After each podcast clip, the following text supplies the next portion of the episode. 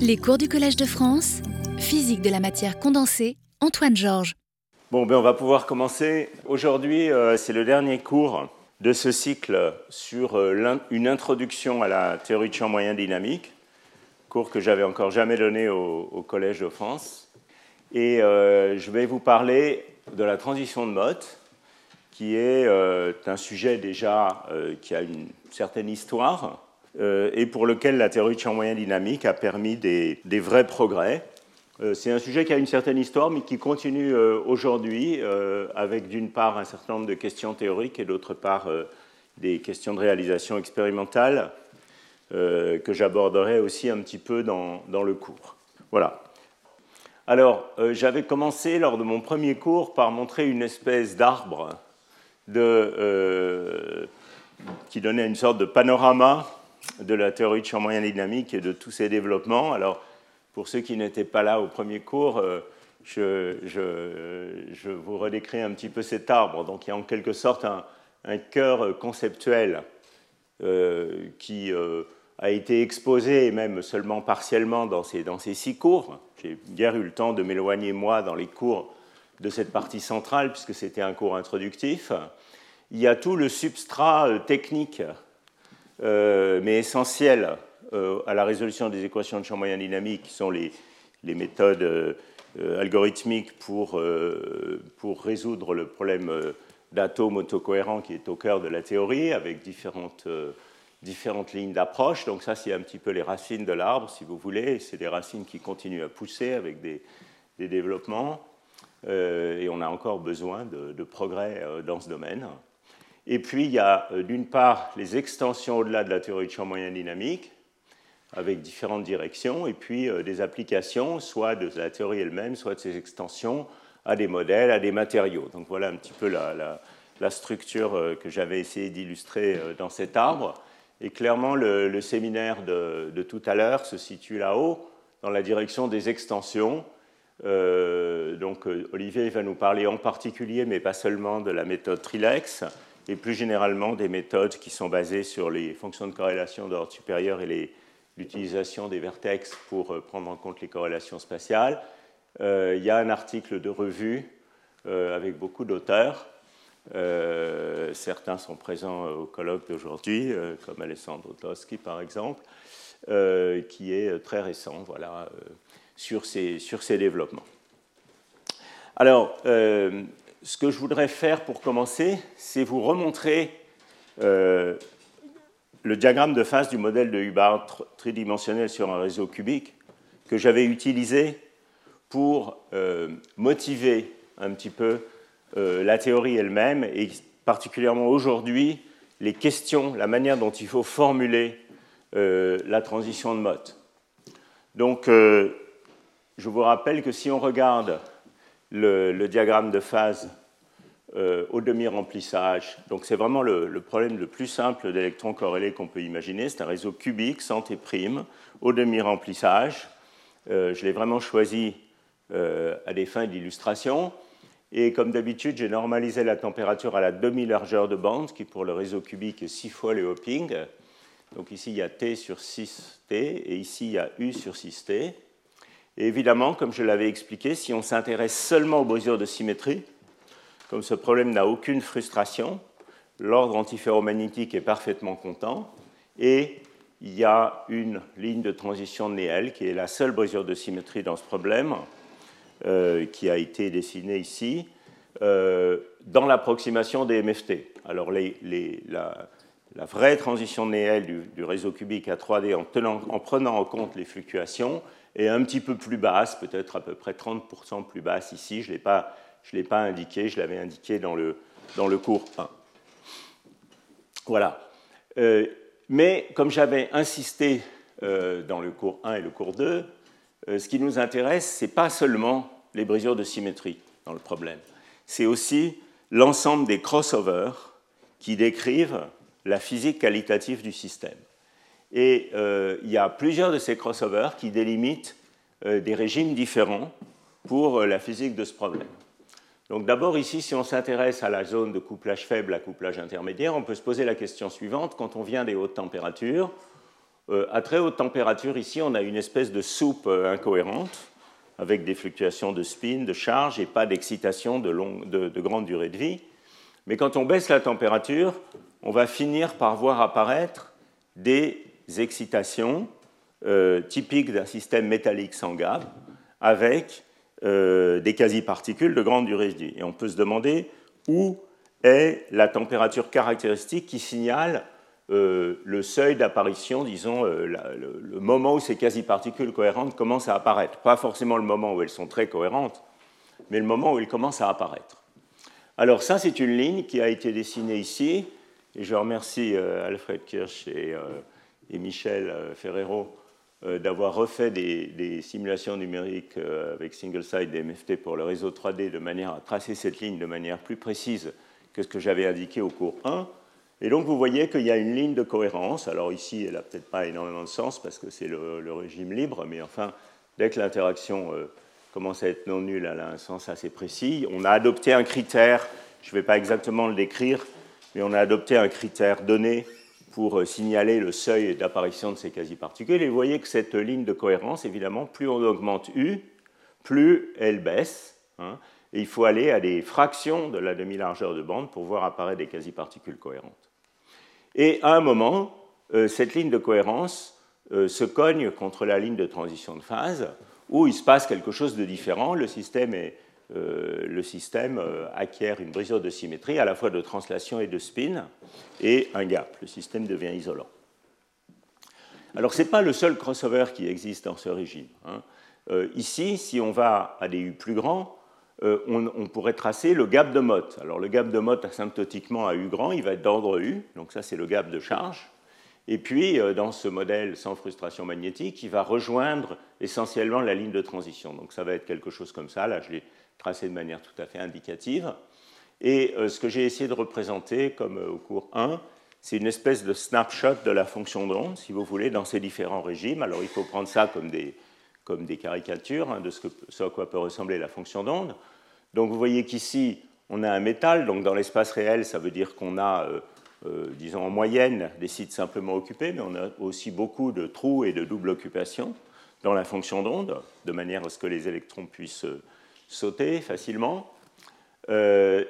ici, on a beaucoup moins de trous et de double occupation, donc c'est un système avec essentiellement une particule par site et très peu de fluctuations de charge quand la température est plus petite que le gap de Mott, mais avec des moments locaux qui sont d'orientation aléatoire. Donc dans ce régime ici, particulièrement euh, plutôt à haute température là, on va avoir un système paramagnétique avec des moments locaux qui fluctuent, un système qui a un gap de charge parce que la température est plus petite que U, mais dans lequel euh, on aura une loi de Curie pour la susceptibilité, par exemple, parce que les moments locaux fluctuent.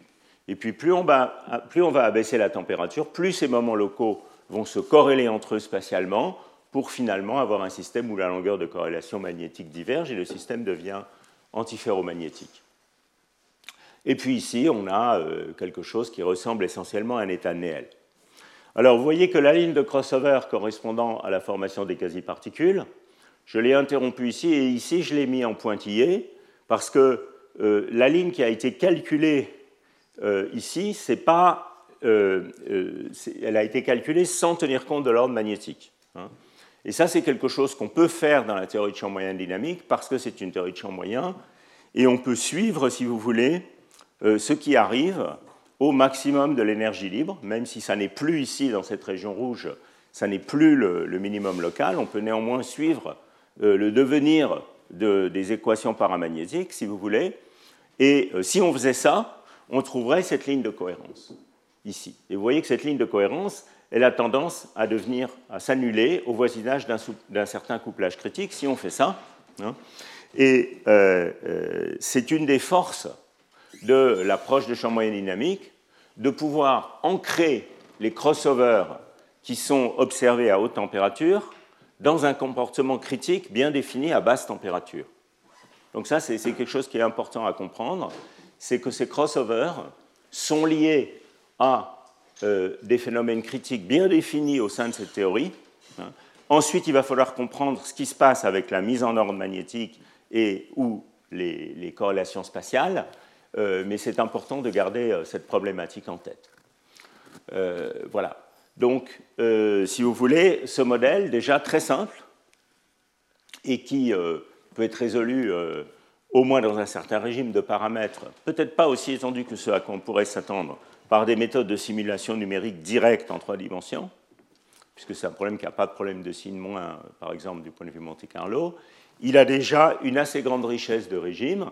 Vous voyez que ces différentes lignes de crossover, elles délimitent déjà six régimes. Hein. Il y a un régime où on aurait essentiellement un liquide de Fermi des quasi-particules sous cette ligne bleue et au-dessus de cette ligne rouge, qui est aussi accouplage faible le moment où le gap de charge va s'ouvrir par un mécanisme de, Slater, en fait. Euh, ici, il y a un régime très incohérent. On est au-dessus du gap de charge et au-dessus de la ligne de cohérence, donc c'est une sorte de soupe incohérente. Ici, on a un isolant de mode paramagnétique, donc si vous voulez, c'est l'isolant de mode dans sa forme la plus authentique, hein, où il n'y a pas de corrélation, il n'y a pas de mesure de symétrie, mais les électrons sont localisés, euh, avec donc des moments locaux qui fluctuent. Et puis ici, on a un antiferromagnétique. Partout ici, on a un antiferromagnétique, mais on a aussi un crossover que je n'ai pas vraiment dessiné ici, mais qui ne doit pas être très loin de cette ligne bleue. On a aussi un crossover au sein de la phase antiferromagnétique entre un régime de type Slater, où c'est en fait l'emboîtement de la surface de Fermi qui ouvre le, gap antiferromagnétique, et un régime de type euh, Heisenberg, où c'est vraiment le super-échange antiferromagnétique qui est responsable de la mise en ordre. Donc vous voyez, euh, six régimes. Et euh, la physique des crossovers est extrêmement importante dans tous les matériaux à électrons fortement corrélés. On va en voir des, exemples expérimentaux dans la suite de ce cours. Alors évidemment, ça, c'est quelque chose que j'ai montré sur le cas, je dirais, le le, pire pour réaliser une vraie transition de mode dans sa forme la plus authentique, parce qu'on laisse toute liberté à l'ordre magnétique pour s'établir. Et une problématique qu'on peut avoir, c'est qu'est-ce qui se passe quand on commence à frustrer l'ordre magnétique de manière à pousser cette ligne rouge de transition magnétique vers le bas. Donc euh, je peux illustrer ça au tableau si vous voulez.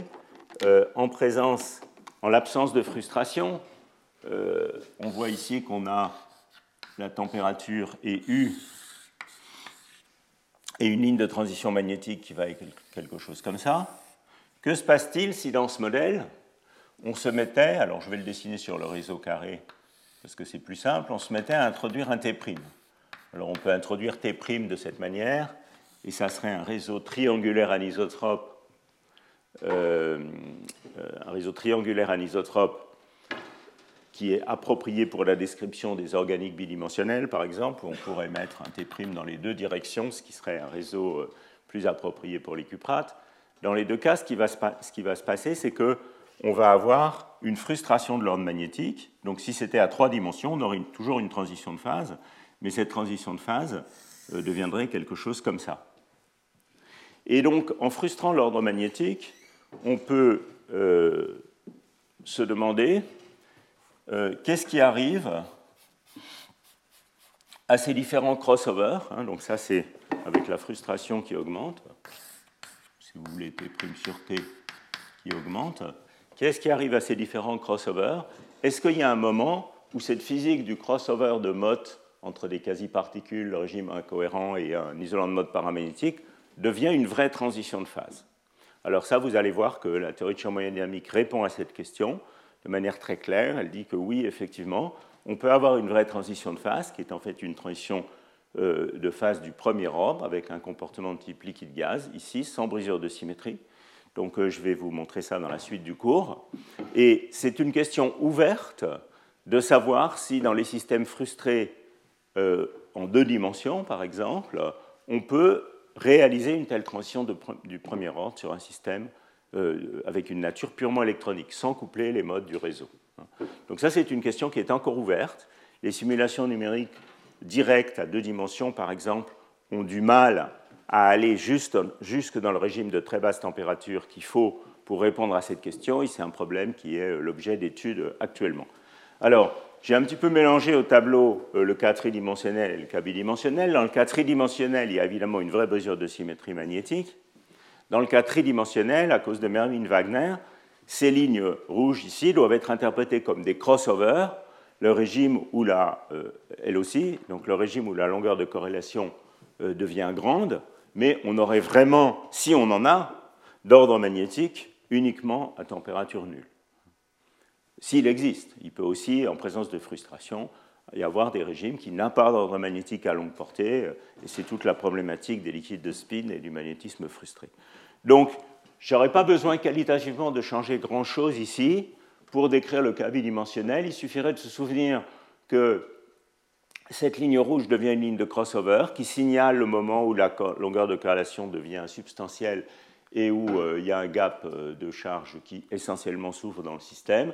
Cette ligne de, cohérence de quasi-particules continue à exister et euh, j'y reviendrai tout à fait à la fin du cours pour motiver les développements au-delà de la théorie de champ moyen dynamique et l'inclusion des fluctuations spatiales.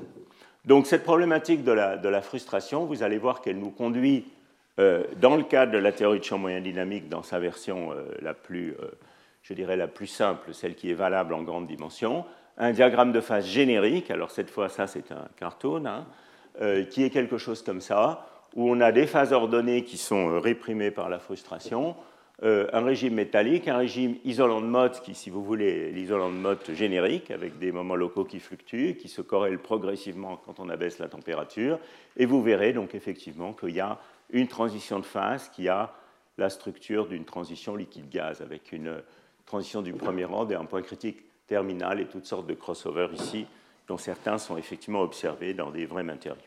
Je vais revenir, donc ça, si vous voulez, c'est un peu l'objet du cours d'aujourd'hui, de, vous faire comprendre cette, physique-là. Donc, pour que les choses soient claires, euh, à partir de maintenant, et pour pratiquement toute la suite de ce cours, on va s'intéresser euh, aux équations des MFT dans la phase non magnétique, donc sans euh, chercher la solution qui brise la symétrie de translation, la symétrie euh, SU2 de spin. Euh, on va chercher à résoudre ces équations, et encore une fois, parce que c'est une théorie dans laquelle il n'y a pas de feedback des corrélations spatiales dans la physique à un corps, on peut faire cet exercice, et d'un point de vue mathématique, cet exercice se pose d'une manière extrêmement claire. Comme vous l'avez compris dans les cours précédents, euh, les équations des MFT, là je les ai écrites sur euh, le réseau de euh, prennent une forme extrêmement simple dans ce cas. Je dois résoudre mon atome dans un bain, mon modèle d'impureté autocohérent. Je dois résoudre ce problème d'impureté pour un champ de Weiss delta, une fonction d'hybridation fixée. Donc pour delta fixé, je dois avoir un solver d'impureté qui me permet de résoudre, c'est-à-dire par exemple de calculer la fonction de Green locale.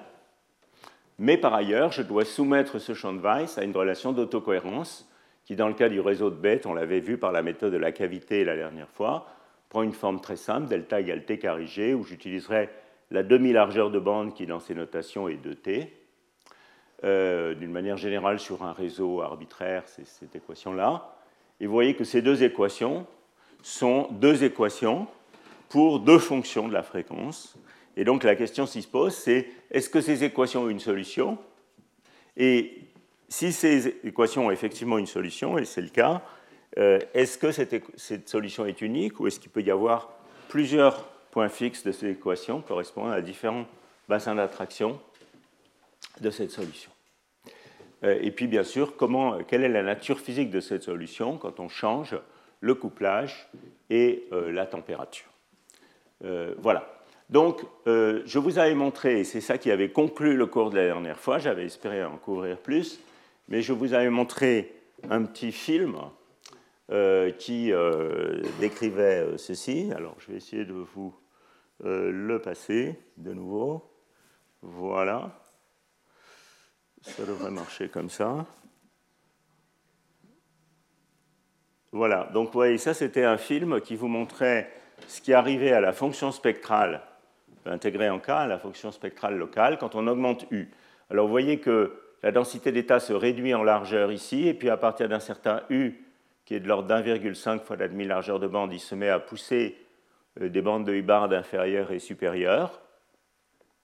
Le pic central, la bande centrale de quasi-particules se réduit, se réduit, et à un moment, un couplage critique est autour de 3 dans ces unités, il s'ouvre un gap de Mott, et il ne reste dans le système que la bande de Hubbard inférieure et la bande de Hubbard supérieure. donc je ne vous le repasse pas, on l'avait déjà vu la dernière fois. C'est un film qui vous montre la solution de ces équations quand on augmente le couplage. Euh, ce, euh, cette séquence de, calcul euh, a été obtenue non pas en fait pour, les besoins de la cause ici, non pas avec un solver vraiment exact, mais avec une méthode d'approximation de résolution des équations d'MFT qui s'appelle la méthode de théorie de perturbation itérée, Iterated Perturbation Theory, et que je vais brièvement expliquer euh, parce qu'elle est finalement l'exercice le plus simple qu'on peut faire pour euh, comprendre euh, ces solutions. Mais disons, au moins d'un point de vue qualitatif ou semi-quantitatif, ce que je viens de vous montrer est cohérent, certainement qualitativement, avec l'utilisation de solvers beaucoup plus sophistiqués, comme pas mal de gens dans cet amphi aujourd'hui sont, avec lesquels pas mal de gens aujourd'hui sont des experts. Donc, euh, euh, comment ça marche, cette théorie de perturbation itérée? Euh, Alors, je vous avais expliqué la dernière fois, ou la fois d'avant, la dernière fois, je crois, que la théorie de perturbation en U, c'est quelque chose qui est une perturbation parfaitement régulière pour le modèle d'Anderson, avec un, bain plat, disons. Et ça, on sait ça depuis les calculs perturbatifs, même à des ordres relativement élevés, de Yamada et Yoshida dans les années 70, et puis évidemment la description euh, de basse énergie comme un liquide de Fermi euh, à la Nausière et, d'autres euh, que j'avais décrit dans le cours précédent. Alors, inspiré par ça, on peut se dire, bon, mais finalement, puisque la théorie de perturbation en U est quelque chose de régulier, on peut utiliser ça comme un solver approché en retenant seulement le premier terme non trivial, qui est le terme d'ordre carré, c'est-à-dire, si vous voulez, ce diagramme-là,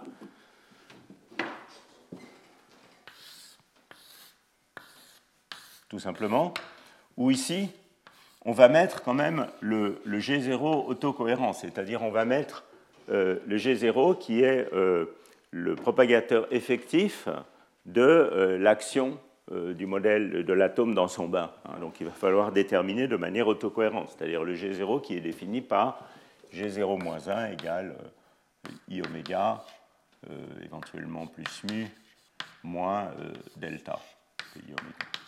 Delta est la fonction d'hybridation. Voilà. Alors, dans le cas de mi-rempli, pour une bande, tout ça se passe de manière extrêmement simple. Euh, ce graphe est tout simplement égal à U carré fois G0 tau au cube si je raisonne euh, en, temps. C'est une convolution dans l'espace des fréquences, donc c'est un produit dans l'espace des temps. Donc ça, si vous voulez, c'est mon solver euh, d'impureté approché. Et puis, il faut tout simplement suivre un schéma d'itération, qui est toujours ce qu'on fait dans les s'approche des MFT, on part d'un G0, on calcule sigma. Alors on part par exemple d'un G0 en fréquence, on fait une transformée de Fourier rapide, on calcule sigma en taux qui est donné par ça.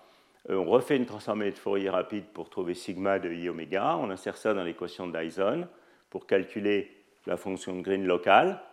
Et ça, ça nous permet, en utilisant les deux équations d'autocohérence, vous voyez, j'ai entouré ici les deux équations clés. Ça, c'est mon solver d'impureté ça, c'est l'équation d'autocohérence qui dépend de mon réseau.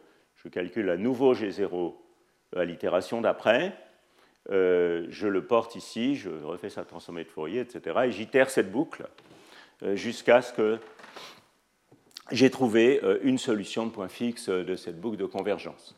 Une ou plusieurs, selon le point de départ, G0 ou delta, qu'on va utiliser. Je vais y revenir dans un petit moment. Voilà. Alors ça, ça se programme très facilement. Vous voyez qu'ici, les équations de champ moyen dynamique, dans toute leur euh, beauté, ont un petit peu dégénéré euh, sous la forme d'une équation intégrale non linéaire, tout simplement. Et ça, c'est parce qu'on a utilisé un solver d'impureté approché. Je ne voudrais pas vous laisser sur l'impression que les équations d'MFT se résolvent toujours en résolvant des équations intégrales non linéaires. le problème d'un atome dans un bain, comme on l'a vu au cours des cours précédents, c'est vraiment un problème à une corps. Il faut des vrais solvers algorithmiques euh, pour résoudre ce problème. Mais euh, dans ce cas-là, dans cette euh, approximation, on a simplement une équation intégrale non linéaire. Alors ça, ça marche même mieux que ce à quoi on serait en droit de s'attendre. Et la raison pour laquelle ce, ce IPT marche particulièrement bien dans ce cas précis, demi-rempli, particule trou symétrique, une orbitale, hein, c'est une méthode qui est extrêmement limitée dans son applicabilité. La raison pour laquelle ça marche très bien, c'est qu'évidemment, en couplage faible, ça ne va pas être trop mauvais parce que c'est une théorie de perturbation, mais il se trouve que dans la limite atomique, ce solveur est également exact. Alors ça, c'est assez facile à voir, parce que dans la limite atomique, dans le cas de mi-rempli, euh, donc dans la limite atomique delta est 0, euh, vous voyez mu et u sur 2, ici le G0 qui est là, il est shifté de u sur 2 par rapport à ça. Et donc vous voyez que G0 dans la limite atomique, c'est juste 1 sur i oméga n. Alors qu'est-ce que ça veut dire, ça, la transformée de Fourier? Ça veut dire qu'on a un, G0 de taux qui est constant en taux. Et donc vous voyez qu'il ne décroît pas. Donc vous voyez que le, sigma de taux est aussi constant. Euh, et donc le sigma de i oméga va bien être de la forme u carré sur i oméga n, qui est exactement la limite atomique de la, solution. Euh, de l'atome de Hubbard. Et quand vous faites le calcul, vous trouvez que sigma de taux dans cette limite, qui est, simplement donné par u carré sur 4 i oméga n, qui est bien u carré fois g0 de taux cube. Et donc ça ça, ça, assure que ce solveur est exact dans la limite atomique. En fait, quand on avait introduit cette approximation avec Gabi Kotliar il y a extrêmement longtemps, euh, on n'était même pas vraiment euh, conscient de ça, on en a été conscient quelques mois après avoir écrit l'article. Euh, et c'est ce qui nous a permis de, découvrir la transition de Mott dans ces équations couplées. Alors ça se programme très bien, puisque j'ai mentionné la librairie Trix au début de ce cours. il y a un petit module qui est juste un module d'entraînement pour, pour ceux qui veulent s'initier à cette librairie, où ce solver IPT est programmé en quelques lignes. Il y a évidemment beaucoup de solvers beaucoup plus sophistiqués dans, cette librairie, mais c'était juste pour vous montrer que ce n'est pas euh, quelque chose de, compliqué à coder. Voilà, alors, euh, donc le film que je vous ai montré a été obtenu avec, euh, avec ce solver IPT, et vous voyez que si j'essaye d'en extraire le contenu qualitatif, ce qu'on a vu, c'est qu'au fur et à mesure qu'on augmentait U, la solution euh, qui au départ est simplement à une densité d'état qui est celle d'une bande demi-pleine avec une certaine largeur. Ici, j'ai utilisé W qui vaudrait donc 2D, euh, avec la moitié des états qui est occupée, l'autre moitié qui est vide. Donc ça, c'est l'image d'électron libre. J'augmente U. Ce qui se passe, vous voyez dans, le film de tout à l'heure, c'est que la largeur de bande des états qui sont autour du niveau de Fermi, qui ici par symétrie reste à zéro, hein, puisque c'est le cas de mi-rempli, euh, eh bien, cette largeur des excitations de basse énergie se réduit progressivement. Et puis le poids spectral, puisque l'intégrale totale vaut 1, le poids spectral correspondant est transféré vers les bandes de Hubbard inférieures et supérieures, qui euh, sont simplement euh, des transitions atomiques, comme, je l'avais expliqué euh, en détail dans les précédents cours. Et puis il y a un moment où ce processus de réduction de la largeur de bande des quasi-particules ne peut plus continuer et où il y a un comportement critique où euh, ces états euh, autour du niveau de Fermi n'existent plus, et il s'ouvre un gap dans le spectre. Il ne reste plus que les états atomiques, les excitations atomiques, les bandes de Hubbard inférieures et bandes de Hubbard supérieures. On a un isolant de mode. Donc, euh, ce qui est bien dans cette approche, c'est que c'est une théorie qui décrit le devenir des quasi-particules, quand on augmente U, euh, la manière dont ces quasi-particules changent, quand on s'approche de la transition de Mott, mais qui décrit aussi correctement dans la limite opposée ce qui se passe dans l'isolant et la nature euh, essentiellement atomique et donc de haute énergie des, transitions dans l'isolant et, et, les transferts de poids spectraux entre ces deux types d'excitation qui, euh, comme vous allez le voir dans des exemples expérimentaux dans la suite du cours, euh, sont essentiels pour comprendre certaines expériences. Alors, on peut être un petit peu plus précis que ça et se demander exactement ce qui se passe au voisinage du comportement, euh, au voisinage de, la région critique où le gap s'ouvre d'une part et d'autre part euh, les quasi-particules disparaissent. Comment exactement ça se passe? Alors quand on regarde ça plus en détail, ce qu'on trouve, alors là je fais un zoom sur cette région du diagramme de phase, un zoom qui est une région de très basse température au voisinage de ce couplage critique, et ce qu'on trouve c'est la chose suivante.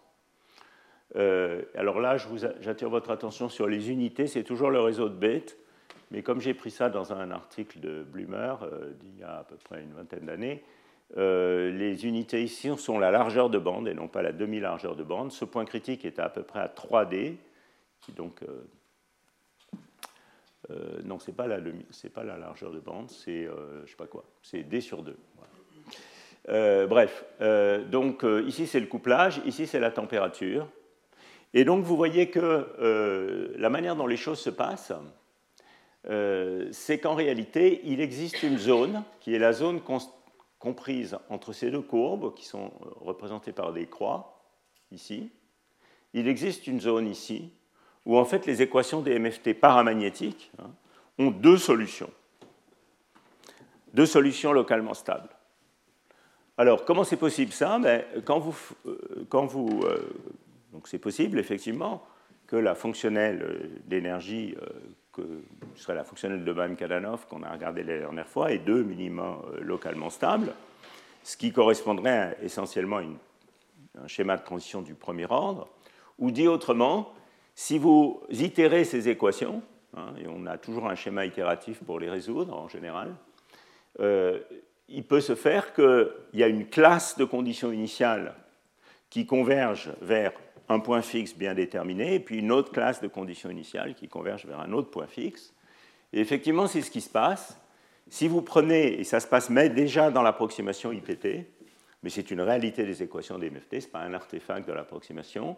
Si vous prenez un G0 qui a un gap, et que vous itérez les équations des MFT, euh, eh bien ici, vous allez trouver une, solution euh, jusqu'à une valeur de U critique qui euh, est ce UC1 de T ici, c'est-à-dire cette ligne-là, c'est la ligne qui dénote le régime de couplage et de température où il existe une solution gapée qu'on peut stabiliser dans la boucle de convergence quand on parle, part d'un G0 qui a un gap.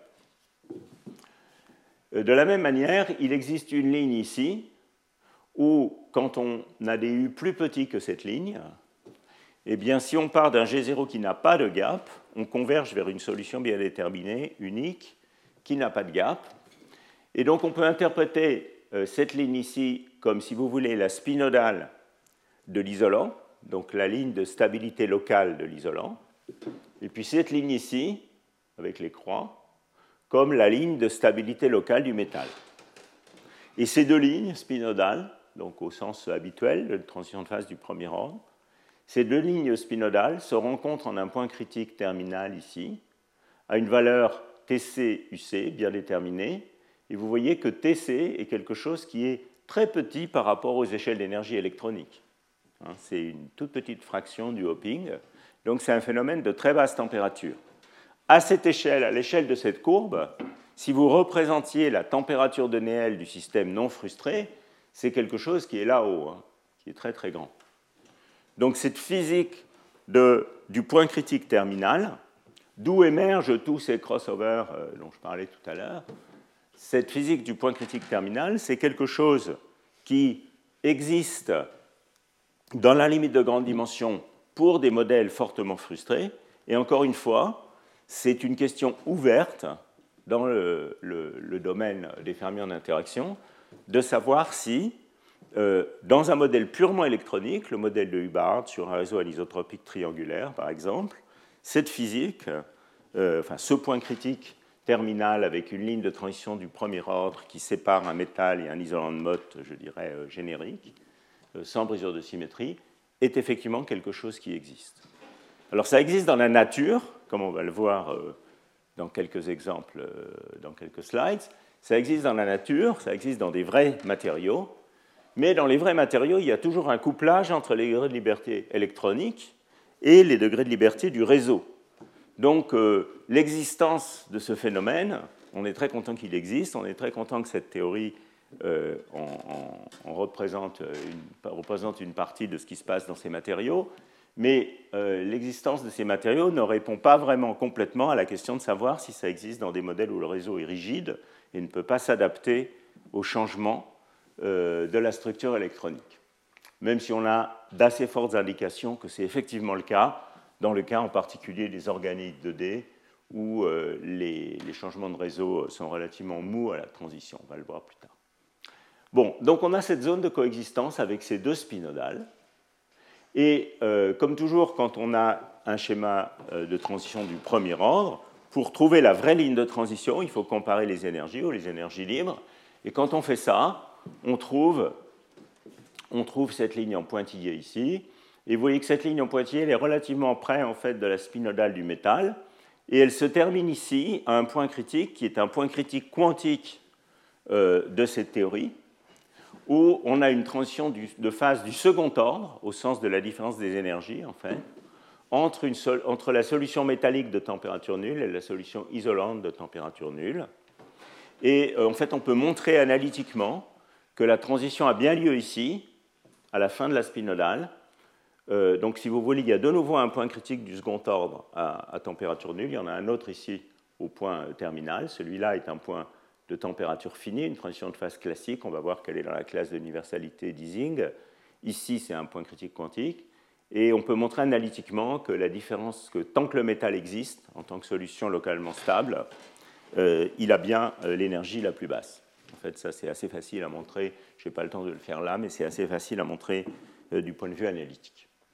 Alors ça a été un débat euh, il y a longtemps, une vingtaine d'années, de savoir si euh, euh, ce, diagramme de phase que je vous montre là, avec cette transition du premier ordre, était effectivement bien une caractéristique de ces équations, ou bien si c'était un artefact de l'approximation IPT. Et il a été établi vers, disons, le deuxième tiers des années 90 que c'était bien une caractéristique de ces équations ça, c'est des simulations de Monte-Carlo quantique euh, par l'algorithme de Hirschfeld, donc l'ancienne génération d'algorithmes pour résoudre ces problèmes, par Niels Blumer, qui a euh, clairement établi, euh, avec d'autres, hein, il y a pas mal de papiers là-dessus, l'existence de cette transition du premier ordre. Voilà. Alors, maintenant, ce que je voudrais faire, c'est vous donner un petit peu une intuition sur comment ces différentes solutions apparaissent. on voit que si je résous un modèle d'Anderson avec un bain plat, on en a parlé pendant trois heures la dernière fois, euh, il n'y a que des crossovers très doux. Euh, on passe d'un régime euh, où le moment local est écranté à un régime où le moment local est mieux écranté, mais à plus basse température, avec une température condo qui varie exponentiellement. ici, clairement, il se passe des choses beaucoup plus violentes. Il y a des phénomènes critiques. Comment c'est possible? Eh bien, évidemment, tout ça est dû à la boucle de self-consistance, à l'existence, au, fait qu'on n'est pas en train de résoudre un problème d'impureté dans un bain fixe, mais on est en train de résoudre un problème d'impureté dans un bain autocohérent. Et donc, tout dépend crucialement du comportement du champ de Weiss ou du champ moyen dynamique à basse fréquence. Euh, si je prends un système, comme je l'ai expliqué au cours précédent, où la densité spectrale du bain est finie à basse fréquence, euh, je vais avoir une échelle d'énergie en dessous de laquelle les moments locaux sont écrantés, hein, une description de, liquide de Fermi local avec un métal. Si en revanche, mon bain a une densité spectrale qui a un gap, euh, pas d'effet condo, l'état fondamental reste deux fois dégénéré, j'ai des moments locaux. Donc clairement, ce qui doit se passer quand on passe du régime métallique au régime isolant, c'est que de manière autocohérente, le bain s'adapte et passe d'un système qui n'a pas de gap à un système qui a un gap. Et c'est bien ce que vous dit euh, cette équation d'autocohérence, puisque delta de oméga, c'est t carré g de i oméga n sur le réseau de bêtes. Et donc ça, ça vous montre clairement que euh, pour avoir une solution qui est un métal, il faut que delta ait de la densité spectrale à basse fréquence. Pour avoir une solution qui est un isolant, eh bien, il faut que delta ait aussi un gap à basse fréquence. Et donc, euh, dans son principe, ces deux régimes possibles, hein, qui, euh, qui, caractérisent ces deux familles de solutions, sont des solutions, dans le principe, cohérentes de ces équations. Alors, j'ai emprunté un petit cartoon à un article un peu plus récent de Alessandro Toschi, je ne sais pas si Alessandro est déjà ici, et, et qui illustre un petit peu ça. Si vous voulez, quand on, résout le modèle d'Anderson pour décrire une impureté magnétique dans un métal, on a la matrice métallique qui a une très grande densité d'état, très large. Quand on décrit ça dans le contexte de DMFT, l'ensemble est autocohérent. Donc le bain qui écrante l'impureté, eh bien, c'est la fonction spectrale de l'impureté elle-même. Et euh, cette différence euh, est cruciale. Elle fait que quand on augmente le couplage, comme on perd de plus en plus d'états à basse fréquence, il y a un moment, il y a un couplage critique où l'effet Kondo, l'écrantage du moment, ne va plus pouvoir se faire. Hein, c'est ça qui est le UC2, si vous voulez, le couplage critique ici. C'est un moment où il y a une sorte d'exhaustion des états euh, disponibles dans le bain pour écranter, euh, pour écranter le, moment local. Alors en fait, dans cet article, euh, il a même été montré, bah, je vais y revenir dans la suite, que l'échelle Kondo, ce n'est pas exactement la largeur du pic de quasi-particules. Il, y a, quelque chose d'intéressant derrière. Je vais, y revenir un petit peu plus tard. Alors, ce que je voudrais vous faire maintenant, J'avance évidemment beaucoup moins vite que ce que j'avais prévu, mais ce que je voulais faire maintenant, ce que je voudrais faire maintenant, c'est vous montrer par des arguments euh, euh, analytiques simplifiés que ces points critiques doivent exister. Parce que c'est bien joli de vous montrer un film avec une solution numérique, mais euh, ça suffit peut-être pas à convaincre les sceptiques. Et en tout cas, ça ne, conduit pas. Enfin, il faut euh, lier euh, ces solutions numériques avec une compréhension plus analytique du problème. Et donc, je voudrais essayer de vous, montrer comment ça marche, en fait. Alors, une, manière de faire ça, c'est de se focaliser sur ce point ici. Donc, appelle, cette ligne, on l'appelle dans le jargon des praticiens, des praticiens de DMFT, on l'appelle la ligne UC2 de T, c'est la spinodale du métal ici UC1 de T. Donc ici, il y a un point critique à température nulle, UC2.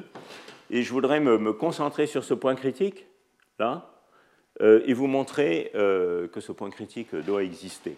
Voilà. Euh, et même vous en donner une approximation analytique. Donc c'est ce que je vais faire maintenant. Alors vous vous souvenez que, vous souvenez que quand j'avais décrit le modèle d'Anderson à une impureté, il y avait quelque chose qui était très instructif à faire, qui était de partir de la solution atomique, donc si vous voulez une approche de couplage fort, et puis euh, de mettre un seul état dans le bain qui écrante euh, euh, le moment local. Et ce modèle est un modèle qui a 16 états dans l'espace de Hilbert, avec plein de lois de conservation, le nombre total de particules, le spin total, ce qui permet de le diagonaliser très facilement. voilà, donc on peut diagonaliser ce problème. Je vous rappelle rapidement comment ça marche, je crois que je l'avais décrit assez en détail euh, la dernière fois. Euh, donc c'est mon, atome de Hubbard, je considère le cas demi rempli, particule trou symétrique, avec un état d'écrantage dans le bain qui s'appelle ici C, l'orbital d'impureté CD. Euh, on peut regarder les différents blocs. Donc n est un nombre quantique conservé. Donc le plus gros bloc, c'est le bloc avec n égale 2, qui a a priori 6 états. Mais ce bloc de 6 états se split en 3 états triplets. Euh, pour lequel V ne peut rien faire, parce qu'on ne peut pas faire sauter des particules vers un état de spin 1 sur l'impureté. Et puis un état, un singulier qui contient également trois états de spin 0, qui correspondent, si vous voulez, euh, qui sont des superpositions des trois états de base singuliers avec n égale 2 de l'espace de Hilbert, où je mets deux électrons de spin up-down sur un des sites, deux électrons de spin up-down sur l'autre site, et puis deux électrons de spin opposé dans l'état triplet, euh, sur deux sites différents. C'est ça mes trois états de base. Évidemment, le V mélange ces états. Et donc, le plus gros bloc que j'ai à diagonaliser, c'est un bloc 3,3 qui est écrit ici. Hein. donc, j'ai utilisé les, lois de conservation pour simplifier le problème. Voilà. Et donc, euh, vous vous souvenez que quand on fait ça, ce qu'on trouve, c'est que l'état fondamental, c'est l'état singulier où essentiellement le spin d'impureté est écranté par l'électron de conduction dans le bain. Donc c'est une description de couplage fort très caricatural de, l'effet Kondo. Hein. Et, euh, euh, l'abaissement d'énergie est d'ordre 8 V sur U, qui est le, couplage Kondo de ce problème dans la limite de couplage fort. Alors on peut utiliser cette solution, donc dans, cette, euh, dans cette solution, on peut calculer la fonction spectrale et la self-énergie. Et donc la fonction spectrale, elle a essentiellement les deux pics qui sont les deux transitions atomiques, celle où je passe de l'état simplement occupé à l'état vide ici, et puis de l'état simplement occupé à l'état doublement occupé par ajout d'un électron.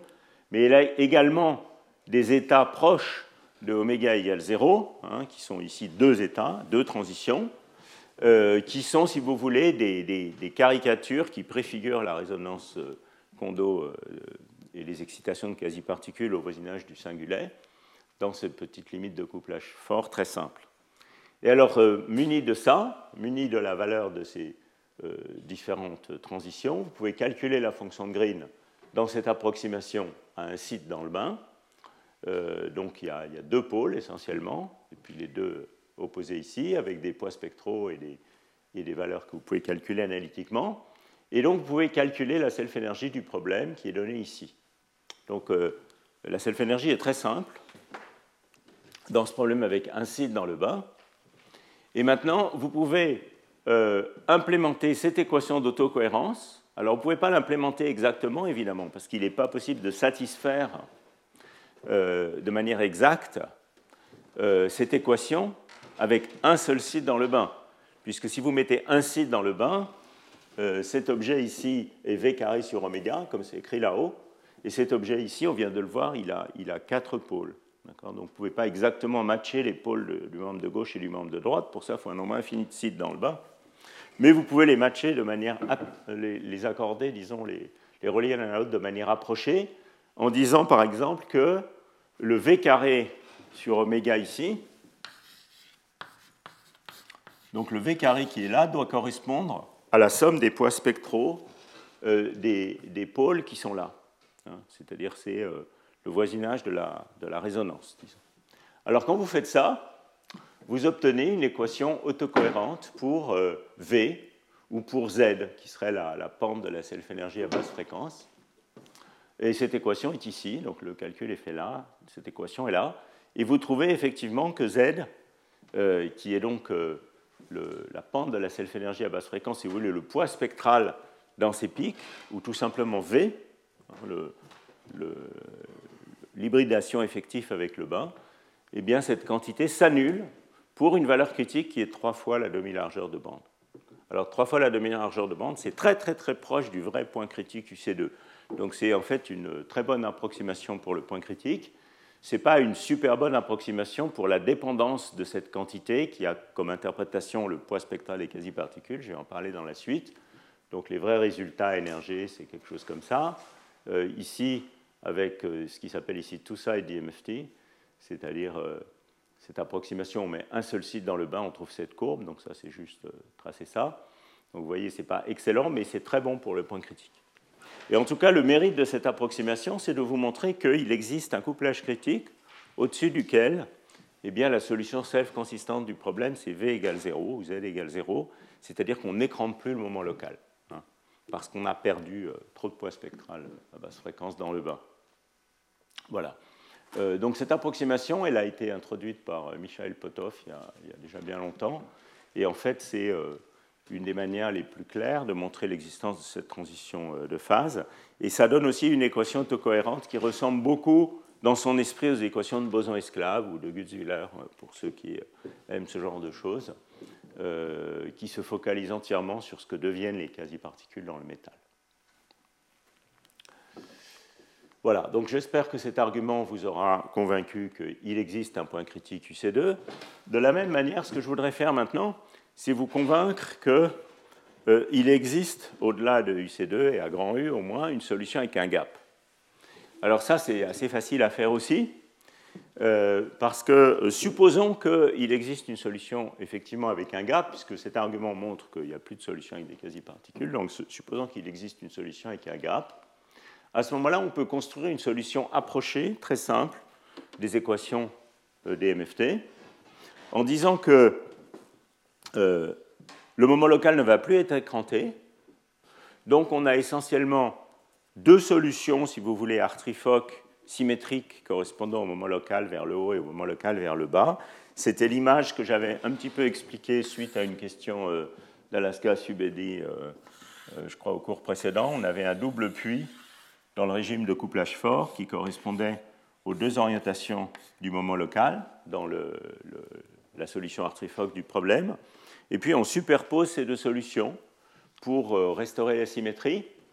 Et quand vous faites ça, vous trouvez une solution approchée du problème d'impureté, mais qui cette fois valable en couplage fort, complètement différente de l'autre, euh, qui consiste, donc vous voyez ici, à prendre les deux solutions artrifoques et puis euh, en présence du bain delta de oméga. Donc ça, ce serait mon solveur d'impureté très très approché, à U très grand. Et donc quand vous combinez ça de nouveau avec l'équation de self-consistance du réseau de, de vous trouvez une équation polynomiale pour G. Et si vous résolvez cette équation, eh bien, vous trouvez euh, les, courbes qui sont ici. Donc vous voyez avec un gap. Et euh, si vous poursuivez cette méthode, qui en fait peut être poursuivie de manière systématique par des méthodes d'équation du mouvement, vous trouvez même un point critique où ce gap se ferme. Alors ça, ça ressemble beaucoup aux méthodes euh, dites approximation de Hubbard, qui sont dans les articles originaux de Hubbard, en fait, des années 60. Il y a Hubbard 1, Hubbard 3, Hubbard je ne sais pas combien. Euh, qui, peuvent se voir en fait comme des, comme des développements de ce, de ce solutionneur, euh, enfin du problème d'impureté, des, développements à des ordres supérieurs dans les équations du mouvement pour résoudre le problème d'impureté en couplage fort. Alors vous voyez qu'ici, pour, on, on, a trouvé en fait des régimes différents. On a trouvé un régime métallique qui se termine à UC2 et une physique de la disparition des quasi-particules à UC2. Et puis, on a trouvé qu'à UC1, on avait le gap, on avait une solution avec un gap non nul, et le gap qui se ferme ici. Donc, on peut appeler ce point, si vous voulez, le, point critique de Hubbard, où on a une fermeture du gap de la théorie. Et ici, ce point ici, c'est le point critique de disparition des quasi-particules qu'on associe en général aux travaux de Brinkman et Rice dans les années 70 à Bell Labs suite à l'intérêt pour V de O3 en particulier. Donc, euh, une des, une des choses euh, agréables dans cette théorie, c'est qu'elle réconcilie ces deux, ces deux points de vue. Le point de vue où on se focalise sur ce que deviennent les quasi-particules et le point de vue où on se focalise sur ce que devient le gap. Et euh, elles permettent de décrire sur un pied d'égalité les quasi-particules et les transitions atomiques et le gap de Mott. Bon, alors, ce que je vais vous montrer maintenant, c'est que effectivement, dans, des vrais systèmes, on voit ces deux physiques.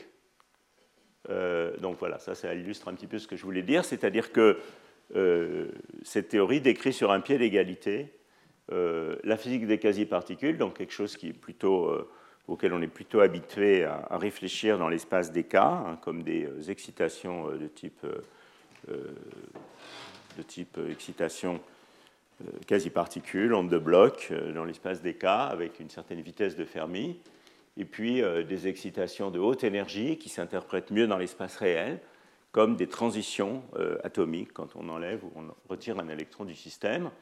Et cette théorie possède les deux types d'excitation et décrit les, les transferts de poids spectral entre ces deux types d'excitation. Alors, je voudrais vous montrer que dans, un vrai, dans, des vrais matériaux, donc là, je vais commencer à vous montrer un petit peu des expériences.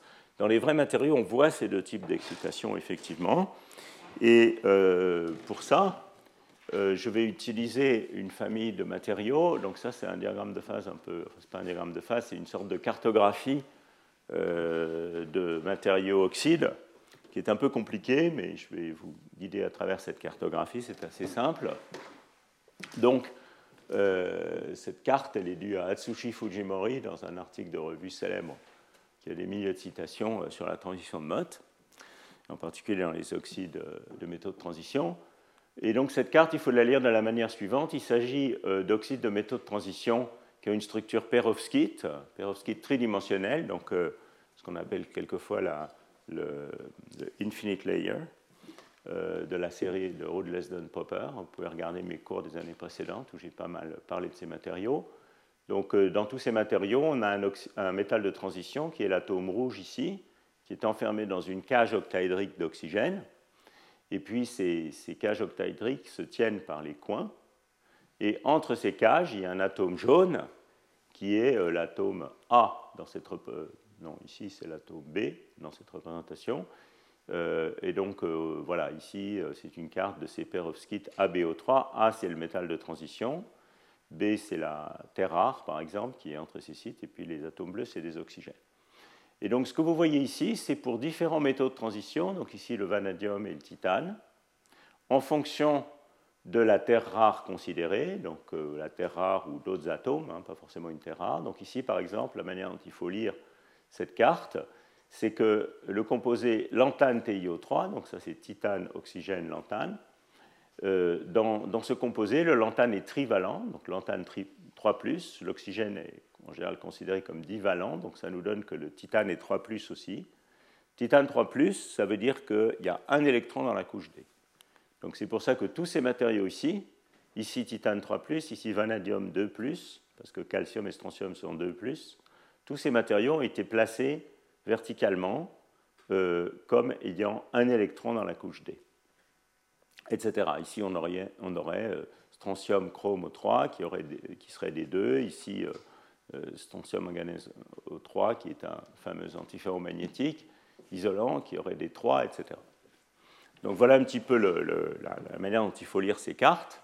Et en fait, quand on monte dans cette série, ça correspond à des substitutions différentes sur le site B euh, qui changent les angles entre, euh, entre les, liaisons dans cette structure et rendent le système de plus en plus corrélé, de sorte que ces deux matériaux sont des métaux et ces deux matériaux sont des isolants de mode, celui-là avec un petit gap et celui-là avec un plus grand gap. La zone grisée, c'est la zone des isolants, et la zone blanche, c'est la zone des métaux. voilà un petit peu comment il faut lire cette carte. Et ce que je vais vous montrer, c'est le spectre de photoémission de ce matériau, enfin de cette séquence de matériaux en fait, euh, pour vous montrer que cette physique de, Hubbard et de Brinkman-Rice, où ces quasi-particules et ces transitions atomiques, existe bien euh, dans cette séquence de matériaux. Alors ça, c'est un article qui est pratiquement contemporain en fait des équations des MST, qui à l'époque nous avait beaucoup euh, excité, où euh, Fujimori a eu l'idée de regarder une séquence de matériaux qui sont tous des 1. Et vous voyez qu'ici, alors bon, vous pouvez oublier les deux premiers parce que ça c'est un oxyde très faiblement corrélé, celui-là il a une physique en fait différente, il ne devrait peut-être pas être sur ce, ce graphe.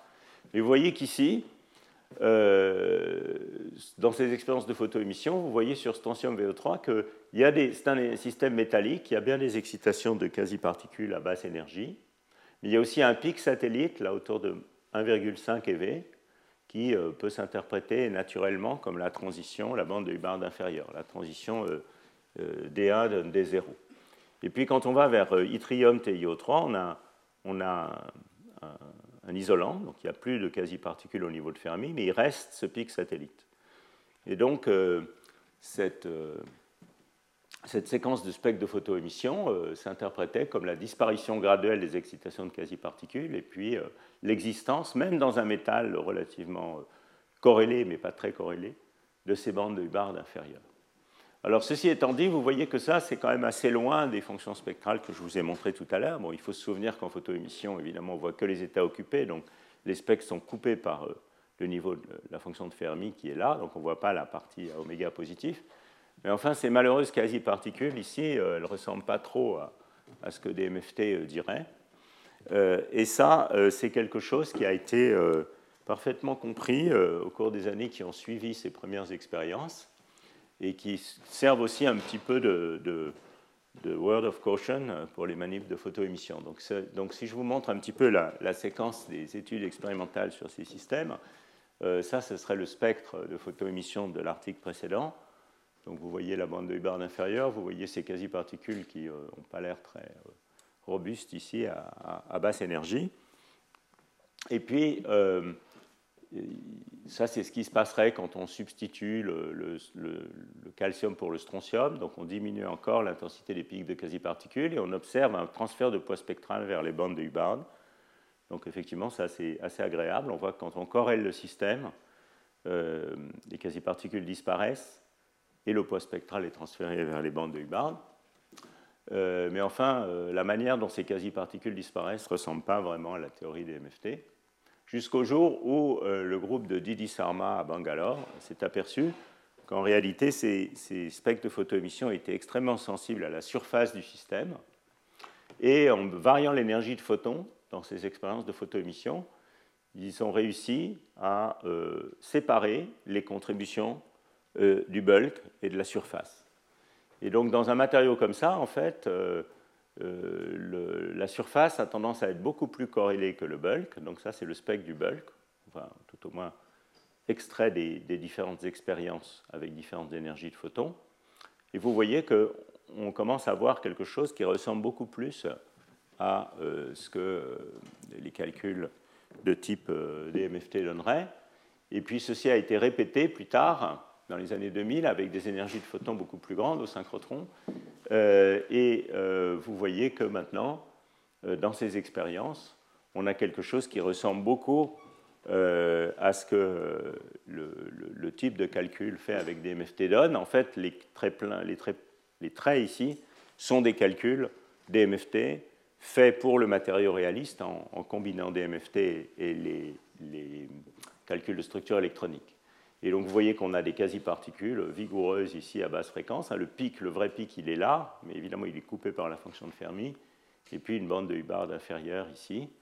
Euh, et donc en, en, 10 ans, disons, on est passé de ce genre de choses-là à ce genre de choses-là, euh, grâce euh, au progrès fait sur les expériences de photoémission et cette prise de conscience qu'il fallait séparer la surface et le bulk dans ces expériences. Voilà, alors ce spectre, je vous le montre pour euh, souligner le fait que même dans un métal, euh, on a des excitations de type atomique hein, qui s'interprètent bien dans l'espace réel, comme enlever un électron dans la couche D, en même temps qu'on a euh, des excitations de type quasi-particules, évidemment, à basse fréquence. Et en fait, la largeur de bande de ces quasi-particules est réduite d'un facteur 2 à peu près par rapport au calcul de structure électronique, au calcul de structure de bande. Bon, alors, euh, à ce stade, je vous ai montré l'existence de ces deux types d'excitation. Euh, je vous ai donné des arguments analytiques simples pour l'existence de ce point critique, la disparition du métal, etc. Et je voudrais maintenant rentrer un petit peu plus dans les détails sur la nature physique du euh, métal fortement corrélé. Donc du métal ici, quand on se rapproche de UC2, si vous voulez, qu'est-ce qui se passe? Alors en fait, euh, on peut s'ancrer dans le cours précédent où euh, j'avais expliqué que quand on a un problème d'Anderson euh, à une orbitale avec un bain métallique, on a une théorie de liquide de Fermi effective à basse fréquence. Et donc, on s'attend à ce que la self-énergie du problème satisfasse aux propriétés générales de liquide de Fermi. Donc ça, ça veut dire quoi? Ça veut dire que si je regarde la partie réelle de la self-énergie, ici je parle de la partie réelle de la self-énergie retardée en fréquence réelle, elle a un développement qui est linéaire en fréquence, elle commence par une constante, et puis elle a un terme linéaire en fréquence. Et euh, le coefficient qui est devant ici, je l'appelle 1 moins 1 sur z, comme je l'avais fait dans le cours précédent, euh, pour des raisons que vous allez comprendre tout de suite. Et de la même manière, la partie imaginaire de la self-énergie, elle a ce comportement typique en oméga carré, euh, euh, euh, du liquide de Fermi à basse fréquence. Alors, pourquoi est-ce qu'on appelle ce coefficient 1 moins 1 sur z? Parce que si maintenant je, mets cette self-énergie dans la fonction de Green du problème, donc la fonction de Green c'est 1 sur oméga plus mu moins ma bande epsilon k moins sigma de oméga. Donc si je développe ça à basse fréquence, ça va me donner 1 avec ces notations sur oméga plus mu moins epsilon k moins sigma de 0 moins oméga 1 moins 1 sur z plus des termes qui vont être d'ordre IB oméga 2. Ça, ça sera température nulle. La température finie, il y aurait aussi ici, euh, il y aurait aussi la température. Et donc, je peux, vous voyez que ça, ça me donne un pic de quasi-particules. Les oméga se compensent ici. C'est quelque chose qui est Z sur euh, mu euh, sur oméga euh, moins epsilon k moins mu plus sigma de 0 fois Z plus, etc., un temps de vie. I, B, z oméga 2, etc. Donc c'est une lorentzienne de poids z. La fonction spectrale est une lorentzienne de poids z. Donc ça, c'est le poids spectral des quasi-particules. Et puis j'ai oublié un terme. Oui, voilà. Et euh, ce que vous voyez ici, c'est que la surface de Fermi du problème, elle est donnée par mu moins sigma de 0 égale epsilon k. Donc c'est le lieu des points k, vous voyez ici, c'est quand le pôle est à 0, donc c'est le lieu des points k qui satisfait cette équation. Ça, c'est la surface de Fermi. Mais à cause du théorème de Luttinger, la surface de Fermi du problème euh, doit contenir le nombre d'électrons de départ. Alors comme cette équation vous dit que la seule chose que fait dans le cas une bande euh, une self-énergie qui ne dépend que de la fréquence, c'est de changer par une constante le membre de gauche de cette équation, et comme le volume de la surface de Fermi doit être égal au nombre d'électrons, ça, ça vous dit immédiatement que la surface de Fermi elle-même ne peut pas changer. Dans euh, le cas d'MFT, une bande, euh, single site. Et donc cette quantité mu moins sigma de 0, elle doit être égale au potentiel chimique du système libre, à U égale 0, pour la densité considérée. Donc ça, c'est l'expression du théorème de Luttinger. C'est ce qui vous dit aussi que la surface de Fermi doit rester identique à celle du système euh, sans interaction pour toute valeur de U. Hein. Donc la surface de Fermi du système ne change pas quand on augmente U dans le métal, et ça c'est une conséquence directe du fait qu'on a une self-énergie qui ne dépend que de la fréquence. Ça ne va pas être nécessairement vrai quand on va au-delà de DMFT single site, où la self-énergie se met à dépendre de K, euh, où la surface de Fermi peut avoir des déformations, dont on sait qu'elles peuvent être très importantes à 2D par exemple. Euh, mais c'est le cas ici. Donc, si vous voulez, si je dessine la surface de Fermi, par exemple, je fais un dessin à deux dimensions, ça c'est la zone de Brillouin avec 0, 0 et pipi. Je dope légèrement mon système, par exemple, en trou. J'ai une surface de Fermi qui devient quelque chose comme ça. Eh bien, cette surface de Fermi, elle est inchangée quand je change les interactions. En revanche, ce qui se passe, c'est que le poids spectral des quasi-particules ici, donc la fonction spectrale à un point K donné va avoir un pic, et ce pic a un poids spectral Z, et puis des excitations qui correspondent aux bandes de Hubbard. Donc le poids spectral est modifié, le poids spectral va, va subir un comportement critique, Z va s'annuler à U critique, mais la taille de la surface de Fermi va rester égale au nombre total de particules. Alors, le poids spectral, vous le voyez ici, c'est ce qui est le, poids général de cette fonction. Mais ce que vous voyez aussi, c'est que la relation de dispersion des quasi-particules au voisinage de la surface de Fermi, comme vous le voyez ici, c'est maintenant oméga quasi-particules de K égale Z fois, disons, epsilon K moins epsilon K surface de Fermi. Et cette équation, elle vous montre que la vitesse de Fermi, si je linéarise cette, équation, ça, ça va être K moins KF fois la vitesse de Fermi VF du système libre. Et donc vous voyez que la vitesse de Fermi renormalisée des quasi-particules, c'est Z fois la vitesse de Fermi du système libre.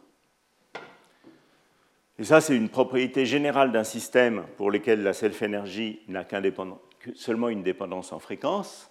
La masse effective des quasi-particules, je vais écrire cela, la masse effective des quasi-particules, c'est quelque chose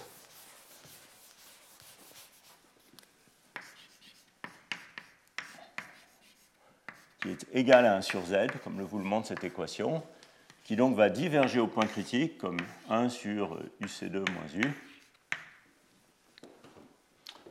Donc ça, c'est la masse effective, qui est aussi VF0 sur VF star. Z, c'est le poids des quasi-particules, qui donc tend vers 0, comme UC2 moins U. Et le temps de vie des quasi-particules, ou l'inverse du temps de vie,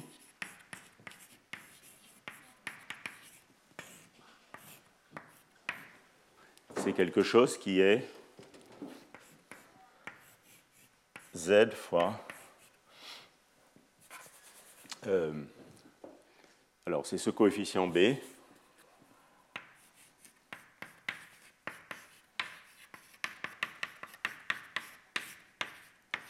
Et en fait, ce qu'on peut montrer, c'est que ce coefficient B, près du point critique UC2, la self-énergie complète obéit à une loi d'échelle, c'est-à-dire im sigma de oméga, ça va être une certaine fonction qui est la dimension d'une énergie fois une fonction de oméga sur ZD. Et donc en particulier, le B qui est ici, il va se comporter en 1 sur Z2.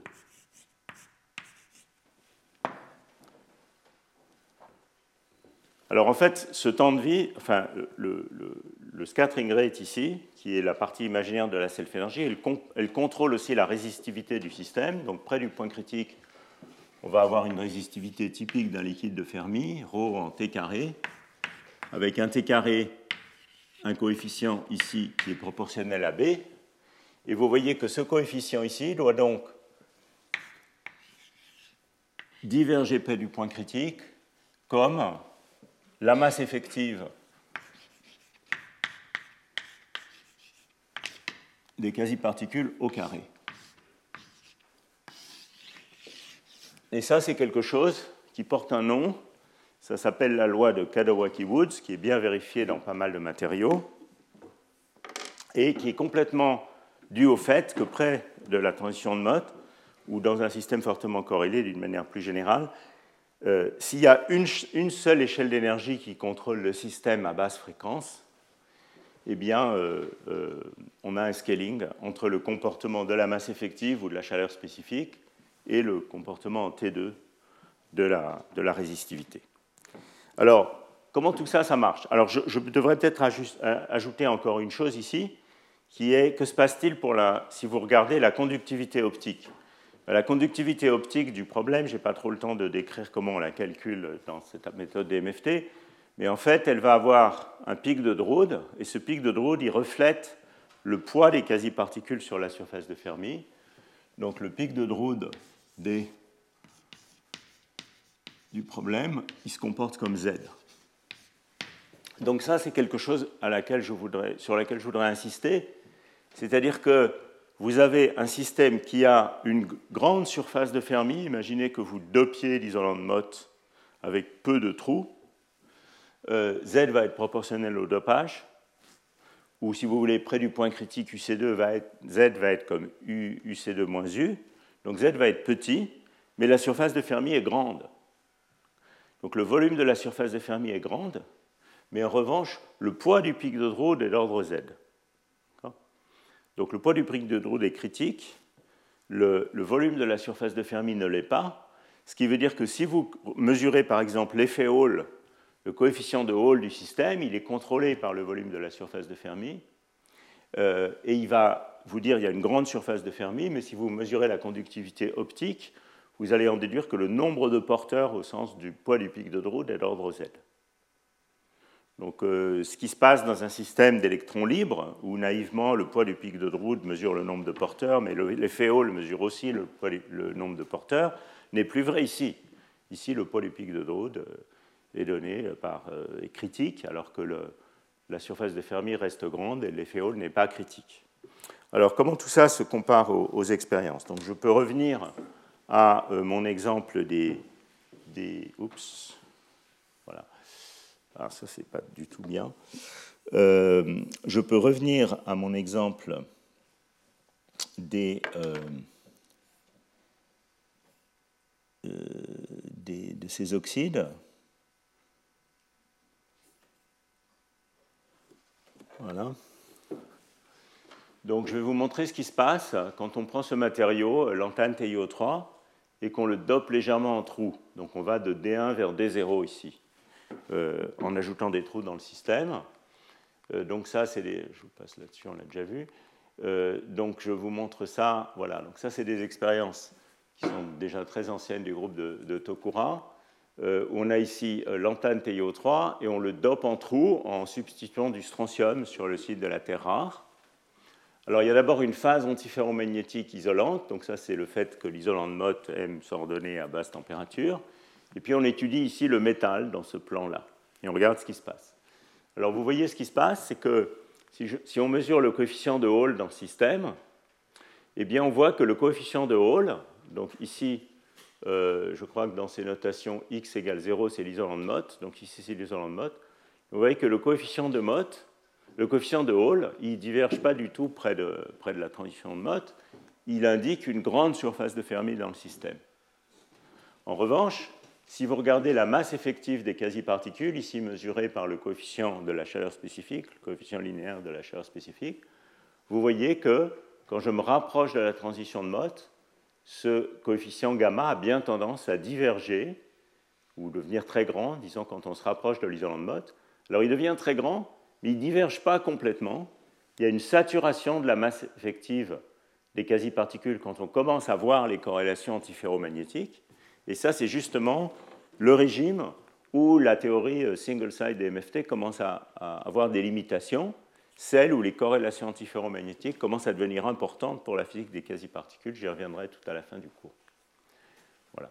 Donc, vous voyez que les différentes prédictions qui sont sur le tableau, les différents euh, comportements près de la transition de mode, sont bien vérifiés euh, dans le système, où on a effectivement une transition de mode qui se passe par des quasi-particules qui s'alourdissent quand on va vers l'isolant de mais un coefficient de Hall qui euh, reste euh, indicatif d'une grande surface de Fermi.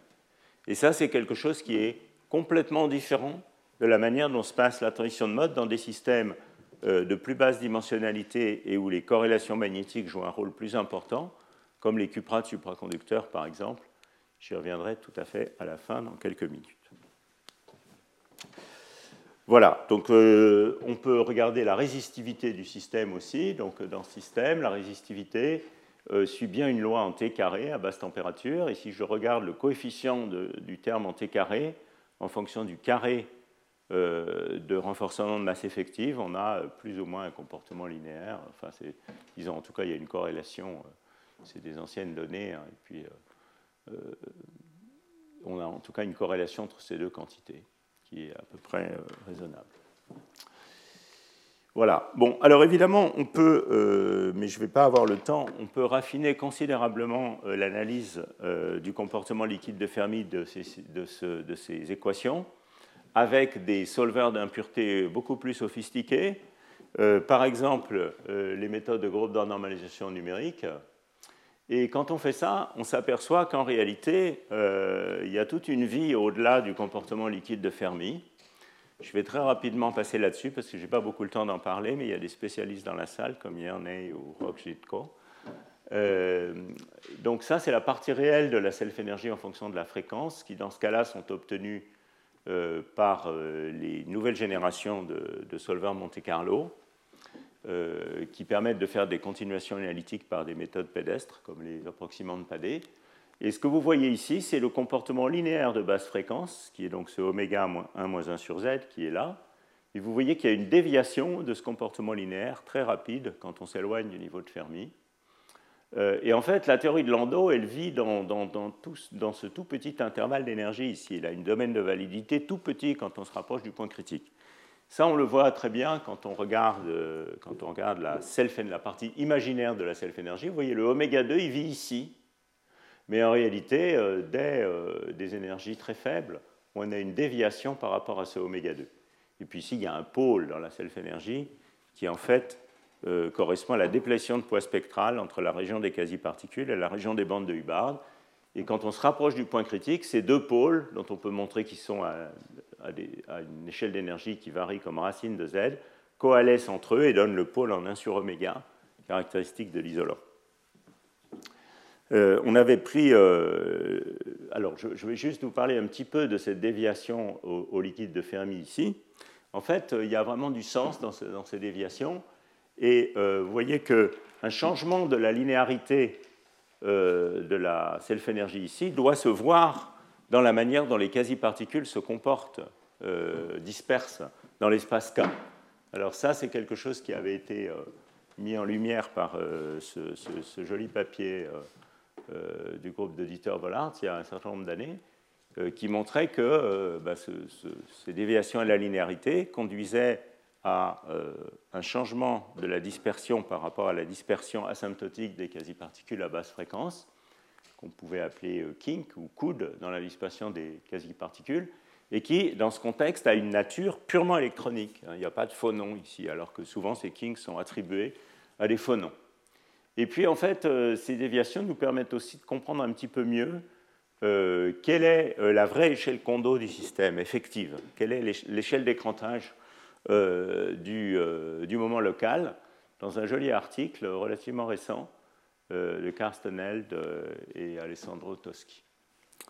alors voilà, donc ça c'est quand on prend cette self-énergie que je vous ai montré tout à l'heure, et puis on regarde la dispersion des quasi-particules. Alors si vous regardez attentivement ici, vous verrez qu'il y a un régime linéaire où on voit euh, cette dispersion qui est renormalisée vers le bas par rapport à, la vitesse de Fermi du système libre, comme vous le montre cette équation, un z est plus petit que 1.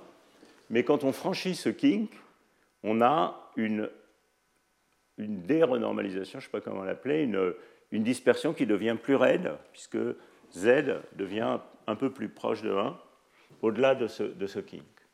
Donc ça, c'est une explication possible pour un certain nombre des coudes ou des kinks dans les dispersions de quasi-particules qui sont vus dans pas mal d'expériences de photoémission de ces matériaux corrélés qui n'ont rien à voir avec euh, euh, des couplages à des modes de phonons ou des modes de réseau ou des choses comme ça.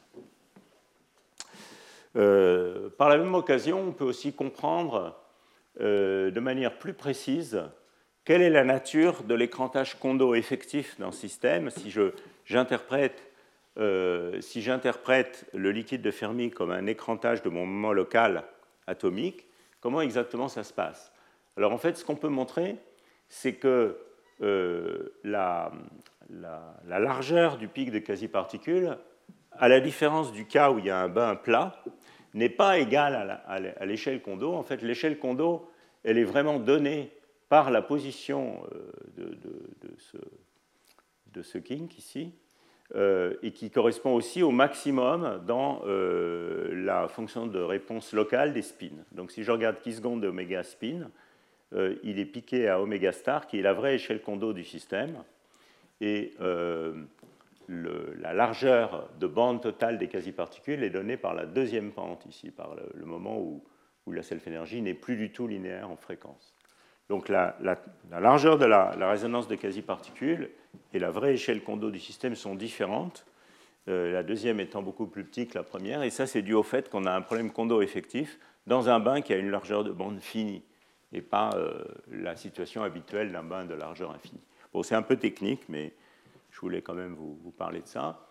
Euh, et tout ça, on peut le voir en utilisant des, solveurs d'impureté qui, euh, qui, doivent, pour voir ces, différentes choses, être très précis numériquement.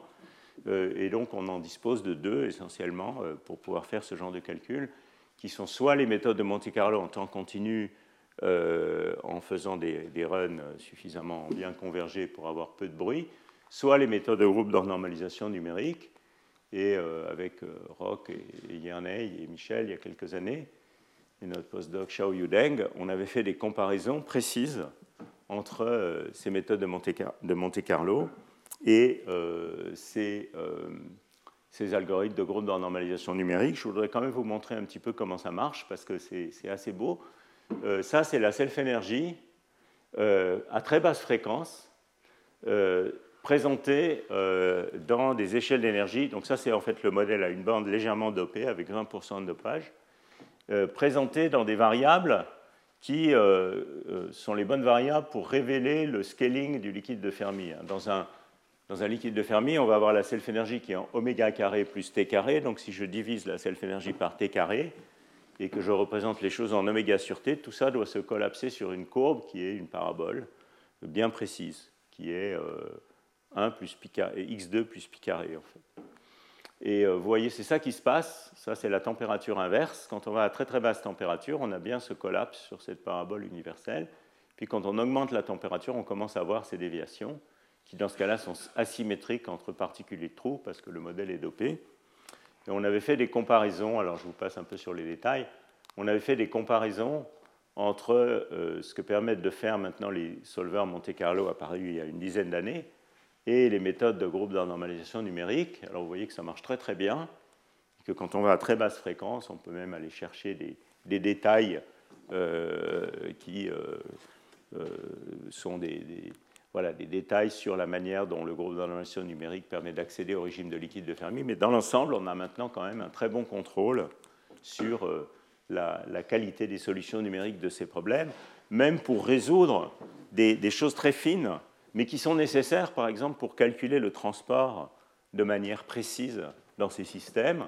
Et euh, grâce à ces solvers, on avait pu euh, considérer, reconsidérer un vieux problème de la théorie des électrons corrélés, qui est le crossover entre un liquide de Fermi et un régime de mauvais métal, où la résistivité est très grande par rapport à la limite de Mottio-Ferrigel.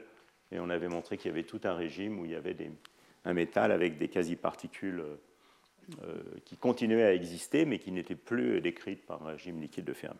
Bon, je n'ai pas trop le temps de rentrer dans les détails de tout ça.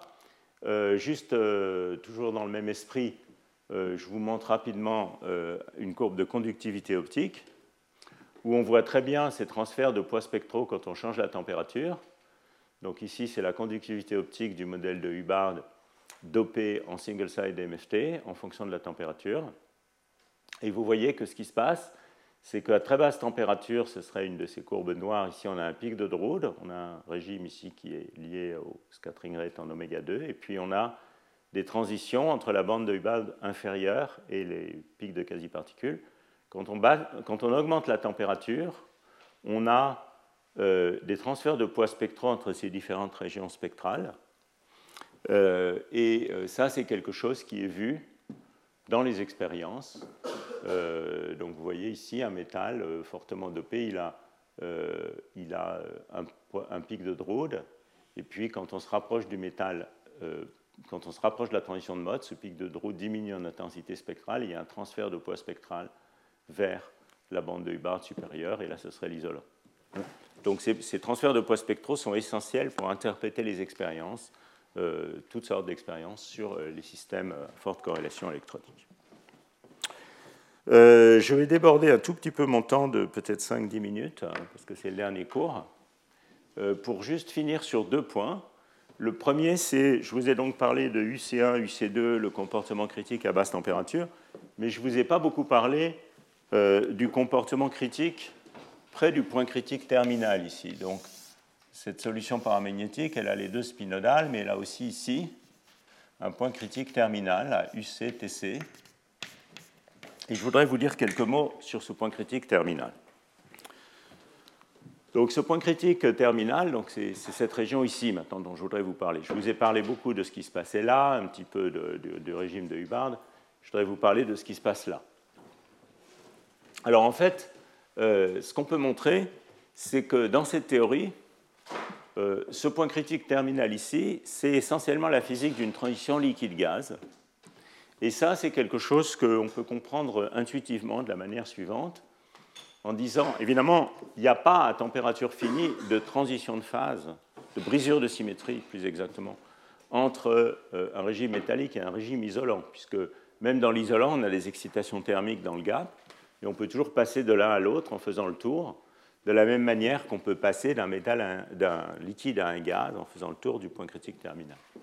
Donc la situation ici est similaire, et vous pouvez, si vous voulez, penser en revenant à mes petits cartoons de, de fonctions d'onde, vous pouvez penser à l'isolant comme un système qui a une basse densité de sites doublement occupés ou de trous, donc ça c'est une sorte de gaz, et au métal comme un système qui a une haute densité de ces, excitations, et donc c'est une sorte de liquide.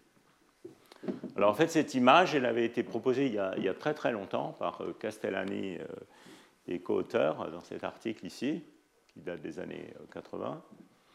Euh, et elle, elle, trouve, avec un certain nombre de changements, une incarnation euh, mathématique précise dans le cadre de la théorie de champ moyen dynamique. On peut montrer que l'analyse de la transition au voisinage du point critique terminal ici est bien celle d'une transition liquide-gaz avec un paramètre d'ordre scalaire qui est donc dans la classe d'universalité du, modèle Ising, comme une transition liquide-gaz. Alors ça, c'est quelque chose qui peut être euh, testé expérimentalement dans un certain nombre de systèmes euh, il y a des systèmes qui sont bien adaptés à l'étude de la, transition de Mott, euh, je dirais dans sa forme euh, générique, et en particulier à cette physique du point critique terminal. On peut étudier ça dans V2O3. Donc ça, c'est un article qu'on avait, avait, écrit avec le groupe de Denis Jérôme à Orsay. Patrice, c'était la thèse de Patrice Limlet, où on avait étudié le comportement universel près du point critique dans V2O3. Alors encore une fois, il faut se souvenir que dans tous ces systèmes, il y a quand même une réaction du réseau. Hein, donc ça ne résout pas le problème fondamental qui est euh, est-ce que ce point critique existe dans des systèmes frustrés purement électroniques? Mais ça existe dans la nature, donc pourquoi se priver de faire la comparaison euh, à la réalité expérimentale? Euh, Une très belle plateforme pour étudier cette physique-là, c'est celle de ces organiques bidimensionnels, qui sont ces réseaux triangulaires, je ça, qui sont ces réseaux triangulaires de dimères qui sont des réseaux euh, donc, où il y a beaucoup de frustration. Et maintenant, il y a même des très belles phases liquides de spin qui ont été étudiées dans ces systèmes. Euh, vous voyez que le, diagramme de phase de ces organiques euh, ressemble beaucoup à ce que j'ai raconté tout au long de ce cours, c'est-à-dire il y a une phase antiferromagnétique isolante, il y a une phase paramagnétique isolante avec des moments locaux, une phase métallique avec une transition de phase du premier ordre, même une phase supraconductrice. Donc ça, ça ressemble pas mal à V2O3, on a aussi ces différentes phases. Ici, il y a un très fort changement du réseau à travers cette transition de phase du premier ordre. Ici, le changement du réseau est beaucoup plus mou, et donc c'est peut-être une bonne, euh, une bonne incarnation d'une transition de phase purement électronique de type MOT. Et puis, il y a aussi une très belle plateforme, et je vois qu'Henri Alloul est là, dans la salle, a une très belle plateforme pour étudier ça. Ça a été moins étudié du point de vue du comportement critique, mais le diagramme de phase est similaire, euh, qui sont les, les fullerènes, euh, et en particulier le composé au césium, qui, a euh, une, qui est un isolant de Mott euh, euh, avec une transition de phase essentiellement du premier ordre et un point critique terminal. Et aussi une richesse du diagramme de phase qui ressemble beaucoup à ce que je montrais avant. Donc il y a ces grandes classes de matériaux qui, ont ce, type de comportement. Et dans, pour revenir à VLO3, ce qu'avait fait Patrice Limlet, c'est qu'il avait acquis toute une série de données de conductivité en fonction de la pression dans le système. Donc vous voyez ici, euh, dans ce diagramme tridimensionnel ici, vous voyez la conductivité du système sur l'axe vertical qui saute euh, d'une branche métallique à une branche isolante avec une grande hystérésis. Ça, ce serait la spinodale du métal et la spinodale de, l'isolant. Et en étudiant le système près du point critique terminal, ici, hein, ça c'est température-pression, près du point critique terminal, on peut montrer que toutes ces courbes se rescalent sur une courbe universelle qui a bien le comportement du paramètre d'ordre dans le euh, modèle d'easing. Et l'analogie, si vous voulez, c'est en gros que euh, P-P critique pour la transition de Mott, c'est une combinaison linéaire en fait du champ magnétique et de la température T-TC du modèle d'easing associé. Il y a une rotation des axes au voisinage du point critique. Euh, de même, T-TC, c'est une combinaison linéaire de H et de T easing moins T critique easing. Et en utilisant tout ça, on peut scaler toutes ces courbes sur euh, euh, ces courbes expérimentales, sur l'équation d'état de la transition liquide-gaz ou le modèle d'easing avec un beau scaling euh, universel qui est en fait très proche des exposants de champ moyen pour des raisons qui restent peut-être encore à, comprendre en détail. Voilà, donc je voulais quand même vous parler un petit peu du point critique terminal et de la classe d'universalité d'easing de ce point critique terminal. Et pour finir là-dessus, je voudrais aussi signaler qu'il y a une proposition qui est assez provocante, je dirais, qui a été faite très récemment, relativement récemment, par euh, le groupe de Vlad Dobrosavljevic et euh, Yaksha qui est maintenant de retour à Belgrade, qui a été postdoc ici à Paris avec Olivier Parcollet. Euh, et ce que, ce, que, ces auteurs disent, c'est que, en fait, au-dessus du point critique terminal ici, euh, il y a un comportement d'échelle qui n'est pas contrôlé par cette criticalité d'easing, mais qui serait contrôlé par un comportement de type quantum critical point, c'est-à-dire un scaling, vous ne voyez pas très bien ici, mais un scaling qui fait intervenir euh, des scalings typiques de points critiques de température nulle. Alors je présente ça un petit peu comme une proposition euh, provocante. Il y a des évidences numériques. Donc vous voyez, pas du tout, ça, ce n'est pas du tout le même scaling que celui que je montrais tout à l'heure. Le scaling que je montrais il y a deux slides, il est fait avec les équations du point critique euh, et l'analogie de la transition liquide-gaz, c'est des scalings en T-TC. Ici, c'est des scalings en T, euh, et euh, qui concernent une région qui est nettement au-dessus du point critique terminal. Alors, est-ce que cette chose existe vraiment? Est-ce qu'il y a vraiment un régime critique quantique qui est lié à ce scaling à plus haute température? Disons, je le, je le présente comme une question qui, à mon avis, est encore ouverte. Voilà. Bon, alors pour finir ce cours, évidemment, euh, je vais les cinq dernières minutes, je vais quand même essayer de vous donner un peu des perspectives qui vont aussi enchaîner avec le, séminaire d'aujourd'hui. Donc tout ce cours euh, a porté sur, en gros, euh, une introduction aux, bases de la théorie de champ moyen dynamique, en se focalisant sur la version la plus simple, qui est celle qu'on appelle single side DMFT, où on fait référence à un site atomique dans un bain effectif.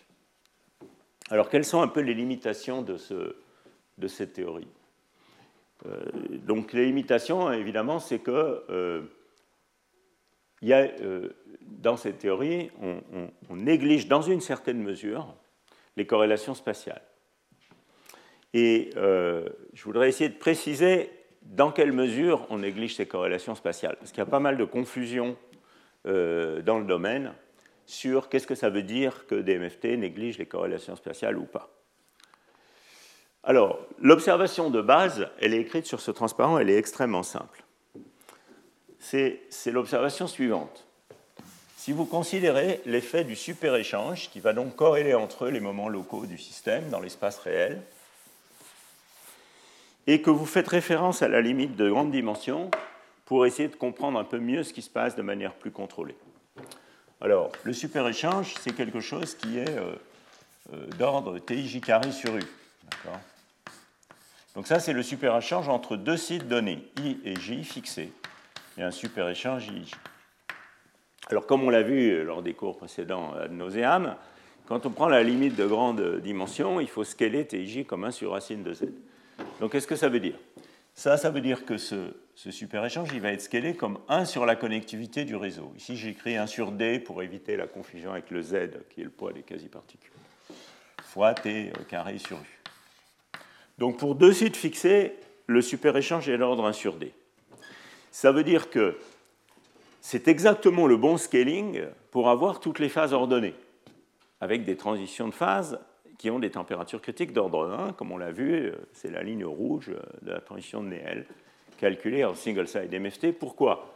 Parce que si vous considérez une phase ordonnée, par exemple un état Néel, où les voisins sont organisés de manière cohérente en moyenne dans la direction opposée au site central, vous voyez que la différence d'énergie entre l'état de Néel et l'état fluctuant, où les moments locaux sont désordonnés, c'est quelque chose qui fait intervenir l'ensemble de ces liens.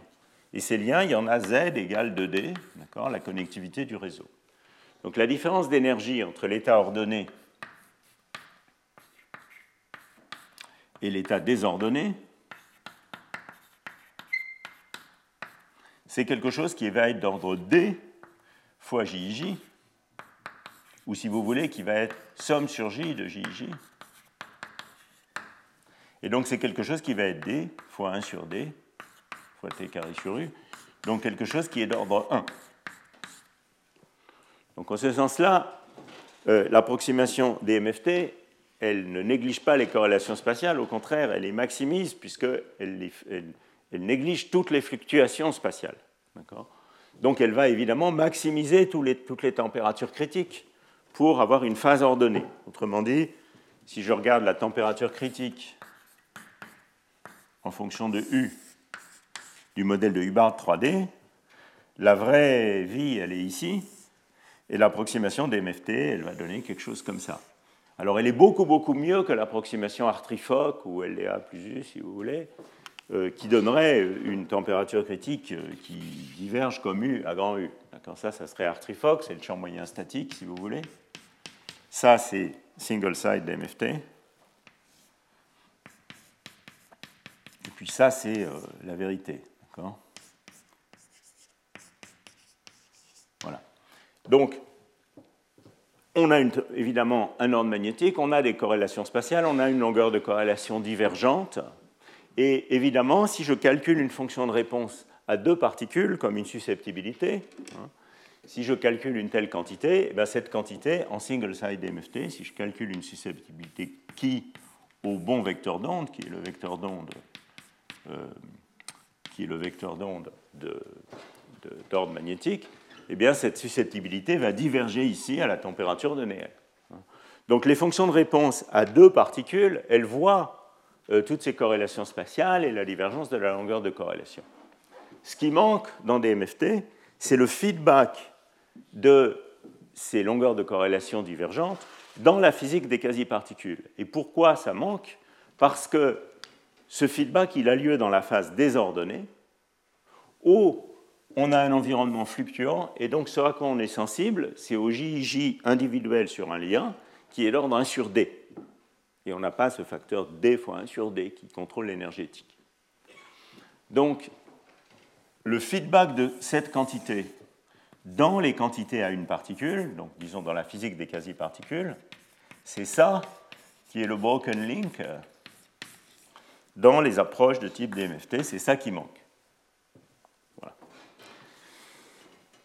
Et donc c'est évidemment ça l'agenda de toutes les méthodes qui cherchent à aller au-delà de la méthode DMFT, c'est de restaurer ce feedback, de considérer euh, les fonctions de corrélation à une particule, les fonctions de Green et les fonctions de corrélation à deux particules, beaucoup plus sur un pied d'égalité, de manière à pouvoir traduire euh, ce feedback. Alors, il y a plusieurs manières de faire ça, donc je vous passe un petit peu sur ça. Il y a plusieurs manières de faire ça. Une des manières de faire ça, c'est euh, quand les corrélations spatiales restent relativement à courte portée, c'est des méthodes de type cluster. Donc c'est d'aller au-delà des MFT, non plus avec un seul atome effectif dans un bain, mais avec une petite molécule dans un bain. Et ça, c'est toutes les différentes variantes des méthodes de cluster qui ont permis de faire beaucoup de progrès euh, sur ce problème. Une autre euh, ligne d'attaque, c'est de construire euh, des fonctionnels qui soient pas seulement des fonctionnels de la fonction Green, mais de la fonction Green et des fonctions de réponse à deux particules. Et c'est ce dont vous allez entendre parler dans les séminaires d'aujourd'hui un petit peu dans le colloque de cet après-midi. Donc toutes ces approches qui utilisent les fonctions de vertex pour aller au-delà de l'approximation des MFT. Et puis il y aurait une troisième piste qui se développe pas mal actuellement, qui est d'utiliser la théorie de champ moyen dynamique comme une sorte de booster pour euh, des méthodes de simulation directe sur le réseau, par exemple les méthodes de Monte-Carlo diagrammatique, mais en utilisant la machinerie de single-side MFT pour ressommer certaines classes de graphes. Donc ça, c'est des choses qui se développent pas mal actuellement. Donc qu'est-ce que ça veut dire? Ça veut dire que si je reviens ici euh, euh, au problème dont je parlais tout à l'heure, par exemple en deux dimensions, qui est la situation la pire pour ce problème, puisque c'est les fluctuations spatiales qui tuent l'ordre magnétique complètement, euh, eh bien, une description de champ moyen, ça serait quelque chose comme ça, comme on l'a vu tout à l'heure. Ici, on aurait l'onset de, de, cohérence des quasi-particules. Ici, on aurait des MFT qui donneraient une transition de phase. Et la réalité, c'est que cette transition de phase est remplacée par un crossover euh, qui est signalé par l'apparition du gap de charge. Euh, et donc, d'une part, et d'autre part, il y a aussi une différenciation de ces lignes de crossover. Donc maintenant, ceci est une ligne de crossover et ceci devient aussi une ligne de crossover une différenciation le long de la surface de Fermi entre les nœuds et les antinœuds de, de, la surface de Fermi, donc les directions diagonales et non diagonales. Et ça, c'est justement ce que font euh, les cuprates supraconducteurs.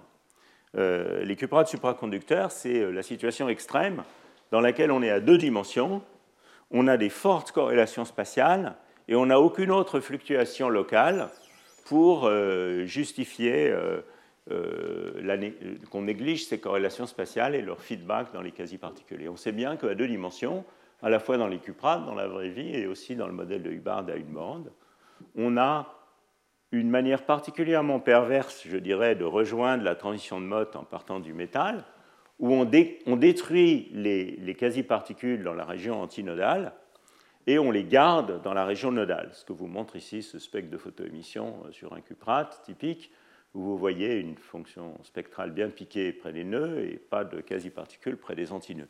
Et c'est précisément pour décrire euh, ce type de physique-là que euh, eh bien, on a besoin de développer toutes ces méthodes pour soit attaquer le problème de manière directe, soit, soit partir de DMFT et, aller au-delà. Euh, dans, cet esprit-là, si vous voulez, DMFT, c'est une sorte de boussole qui vous dit euh, comment ça se passe quand vous commencez le flot du groupe de normalisation à haute énergie, que vous pouvez suivre jusqu'à ce que les longueurs de corrélation commencent à augmenter, et où là, il faut commencer à euh, euh, intégrer ces, corrélations, enfin prendre en compte ces corrélations dont la portée croît dans la théorie. Euh, c'est un peu là-dessus que je voudrais finir le cours. tout ça, c'est une histoire de partir de haute énergie dans un régime où, alors, dans un vrai système, on a des multiplets atomiques qui fluctuent, des longueurs de corrélation très courtes, et puis on suit le flot vers les basses énergies, comme on suivrait une rivière, euh, on peut aller vers différents points fixes, euh, des isolants ou des métaux, mais en tout cas, ce qu'il faut faire, c'est comprendre comment l'environnement euh, lève toutes ces dégénérescences. Ça, c'est ce que fait les MFT, par cette image d'un atome autocohérent dans un bain. Mais ensuite, évidemment, à basse énergie, comment toutes ces longueurs de corrélation se développent euh, et là, il faut aller au-delà de DMFT quand les longueurs de corrélation commencent à être plus que quelques mailles du réseau, donc en particulier pour décrire le voisinage des points critiques quantiques ou le voisinage des transitions de phase. Voilà, je voudrais vous laisser sur ça.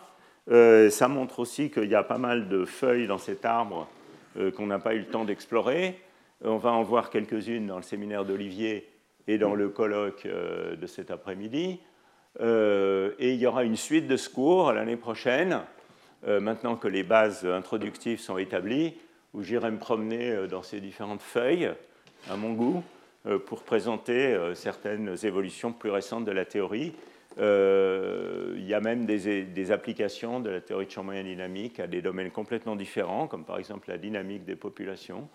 et j'espère qu'il y aura un séminaire là-dessus l'année prochaine. Je vous laisse euh, sur ça et je vous remercie. Retrouvez tous les contenus du Collège de France sur www.colège-2-france.fr.